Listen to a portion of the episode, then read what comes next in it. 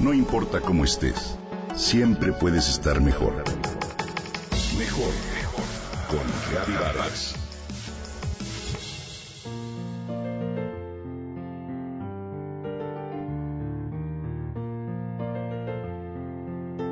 Te invito a observar los rostros de las personas en la calle. Y de paso, si te encuentras con algún espejo o escaparate, a observar el tuyo. ¿Qué ves? Por lo general vamos ensimismados, presos en nuestra historia, a la que damos vueltas en la mente como ratones que corren dentro de una rueda, ¿cierto? No hay peor prisión que la de nuestros propios pensamientos. Estamos tan inmersos en ellos que con el tiempo crean una especie de capa densa y gris que incluso llega a materializarse y nos impide ver todo lo que sí tenemos. Lo más irónico es que esa capa densa con frecuencia es una producción propia.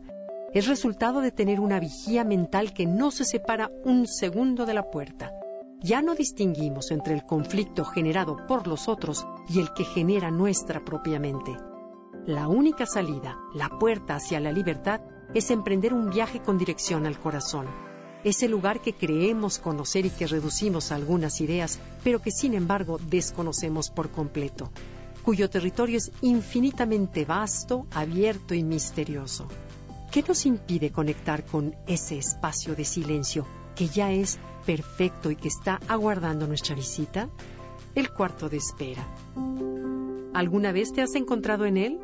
¿Esperas que la vida te dé felicidad, que alguien te ame, que aparezca la luz verde, la señal o que las cosas mejoren?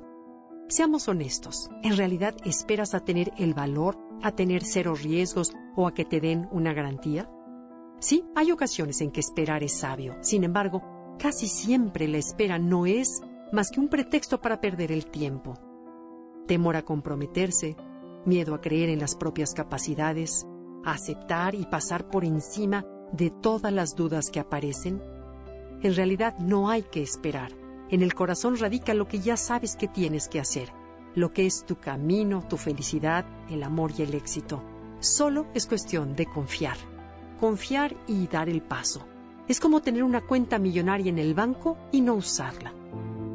Las señales de que te encuentras en ese cuarto de espera son sensación de escasez, de no fluir, estar estancado, de postergar todo, de vacío, poca energía y cero motivaciones.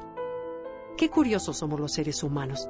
Tenemos cero paciencia para esperar lo que sea. Por ejemplo, que se descarguen los documentos de la red, que nos sirvan en un restaurante o que nos contesten en un banco.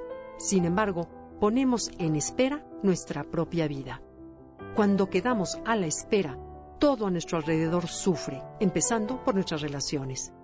¿Cuántas veces los conflictos se alargan porque las dos personas esperan a que la otra ceda y tome la iniciativa?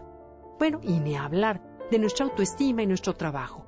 Incluso envejecemos más rápido a la espera del momento adecuado para salir de deudas o terminar con los pendientes. Decimos que hay que esperar a terminar el año a que los hijos se vayan de casa para entonces sí disfrutar de la vida. Una frase de un curso de milagros que siempre me ha impactado y que puede ser la salida de este cuarto de espera es, aquello que falta en una relación es lo que tú no has dado. Mientras no salgas, te tomes de la camisa y te saques de ese cuarto de espera, no podrás darte cuenta de lo que sí es posible y de lo que ya te aguarda.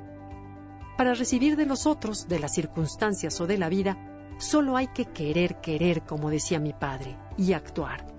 Para encontrar el valor, conecta con tu corazón es desde ese lugar y con voluntad que la alquimia comienza y el universo se confabula para que todo se dé.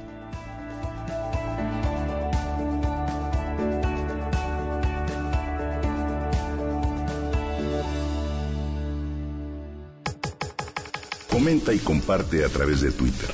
Gaby-Vargas. Gaby-Vargas. No importa cómo estés, siempre puedes estar mejor. Mejor, mejor. Con Gaby Vargas.